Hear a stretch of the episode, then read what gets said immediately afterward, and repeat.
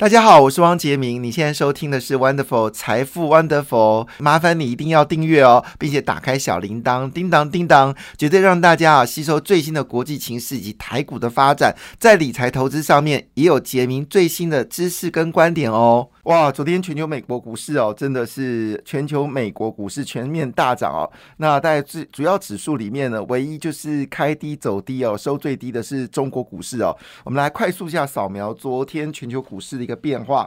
那么其中呢，涨幅最大的就是费城半导体指数哦，昨天一口气大涨了二点六五个百分点哦。其中呢，最主要是因为超维哦公布了业绩了哈，但是呢，他说哦，这个 PC 产业哦，他发布了一个极为悲观的数。数据哦，而且有人说这个悲观数据呢，比英特尔公布的还更悲观呢。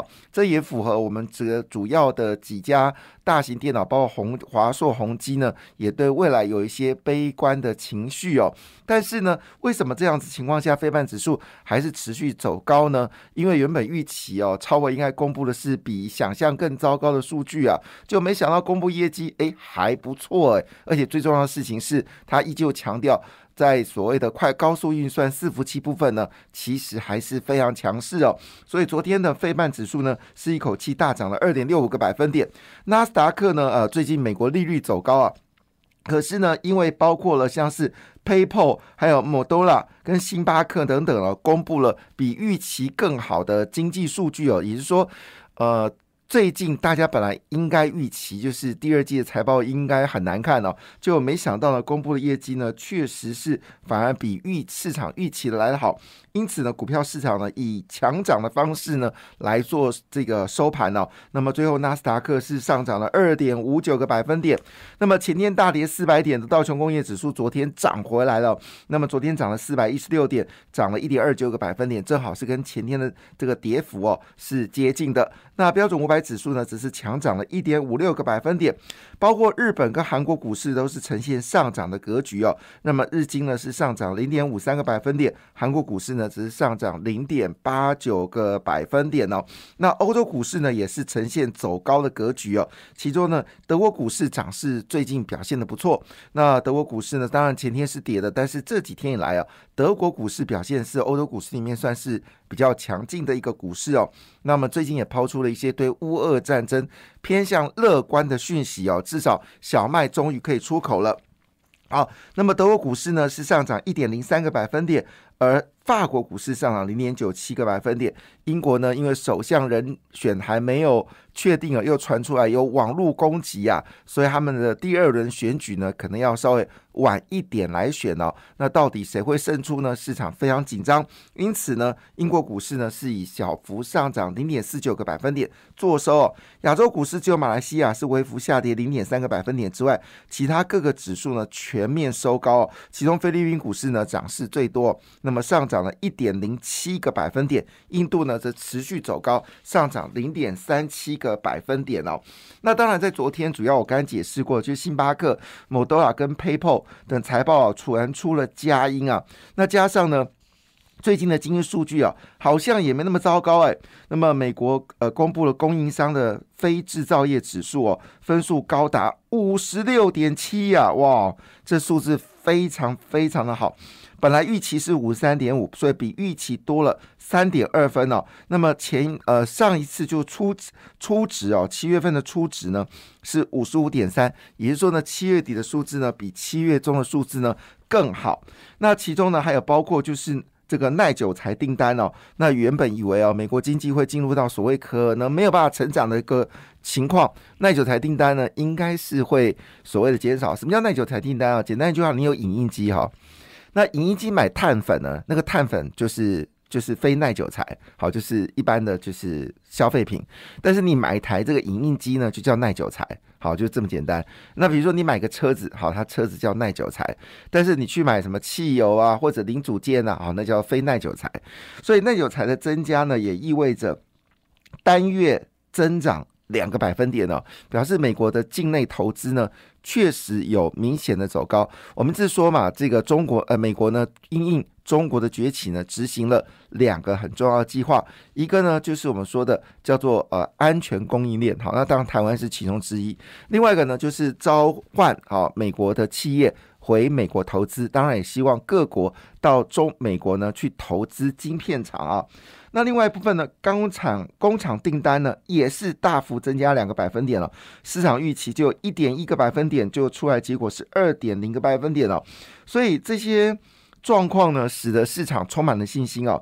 那么瑞信美股策略师呢，呃，Johnson Grob 好，他就说一句话说，他们说预期呢本来财报应该很糟糕的，结果并没有预期那么糟糕，百分之七十的企业财报公布哦，大部分的企业呢其实都公布的比预期更好的数字。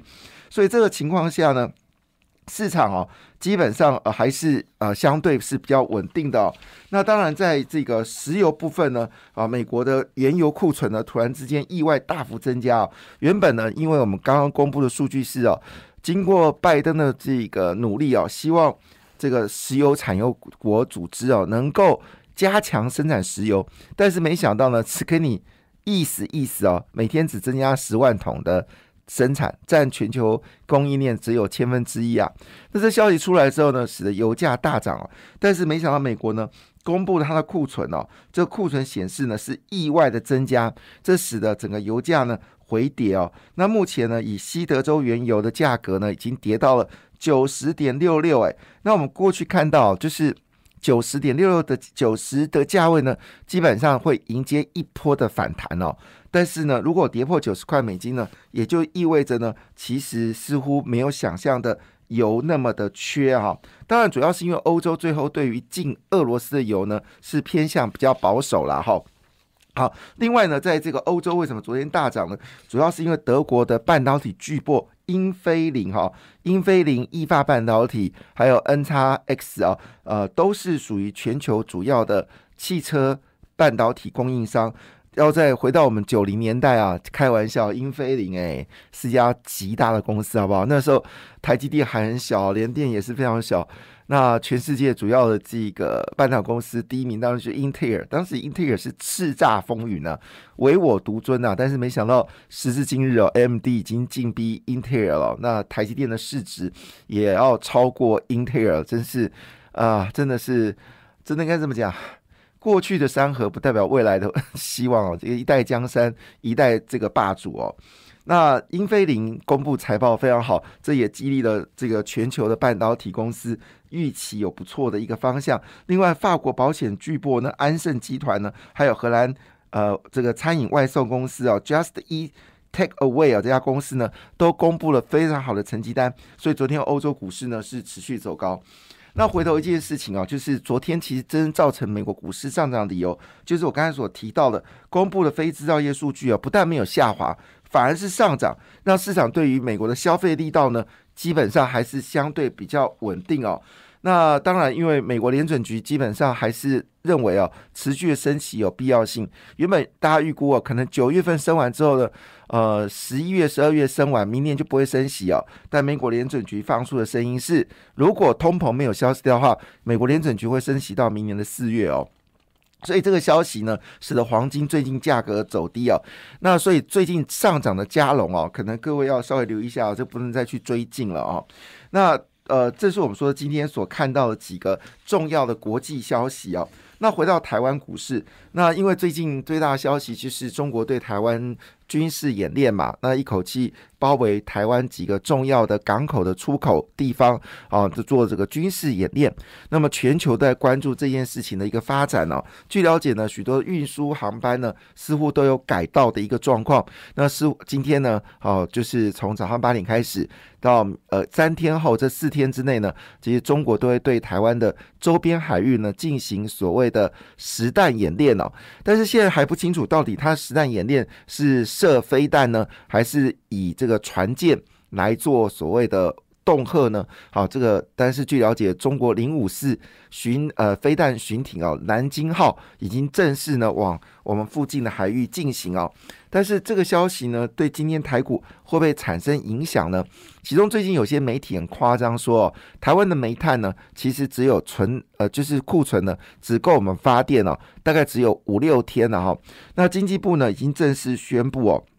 我们天然气的安全存量有十一天，石油的安全存量呢是一百四十六天，煤炭呢，则是有三十九天哦，都是高于法定的规范，可充分供应无虞哦。那另外一部分呢，天然气呃发电当然超过百分之五十了哈，所以呢，我们天然气的存量呢是比较令人有点担心，但是呢，也够十一天的。库存哦，原本我们天然气的安全库存量应该十天，那现在呢，我们已经拉到十一天哦，所以呢，经济部说不用担心，在能源部分没有问题哦。那当然，中国这一波波的新的制裁，确实对单一公司的股票呢产生影响。像昨天呢，啊，如果没有记错的话呢，昨天国产哦是做这个台积电主要的。这个呃，我们说的建商啊，就是水泥的建商呢，昨天是下跌了四个百分点的。亚尼也是大跌哦，但是基本上来说呢，这些厂商都喊冤呐，说，哎，我的沙根本没有用中国的沙，好不好？是不是卖过头了？另外一部分呢，在这个食品业确实会产生一些风险哦。但我们知道，食品业基本上它是可以调整它的生产的比例，而且大部分的食品业呢，百分之九十以上啊，都是以台湾为主哦。那我刚刚特别提到，其实现在是食品业的。旺季哦，特别中秋节跟中元节是我们两个啊食品业的一个大旺季。有些厂商呢，只光中元节的业绩呢，就占它全年业绩的百分之五十哦。那今年呃，坦白讲，应该还是非常预期哦，中元节应该有不错的一个表现呐。所以这次下跌的幅度呢，大概是呃累积呃这两天大概跌了差不多也是四到五个百分点哦，反而是一个进场时机哦。我们倒觉得这不是一个很大的风险。那当然呢。